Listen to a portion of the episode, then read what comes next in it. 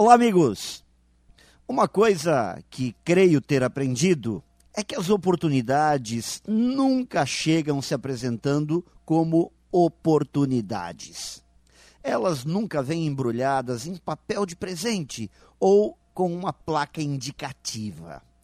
Oportunidades normalmente aparecem muito bem disfarçadas, como se fossem problemas muito difíceis de resolver, grandes desafios aparecem camufladas, quase se confundindo com situações que preferimos muito mais fugir do que encarar. Portanto, reconhecer e transformar problemas em oportunidades parece ser a grande tacada das pessoas bem-sucedidas.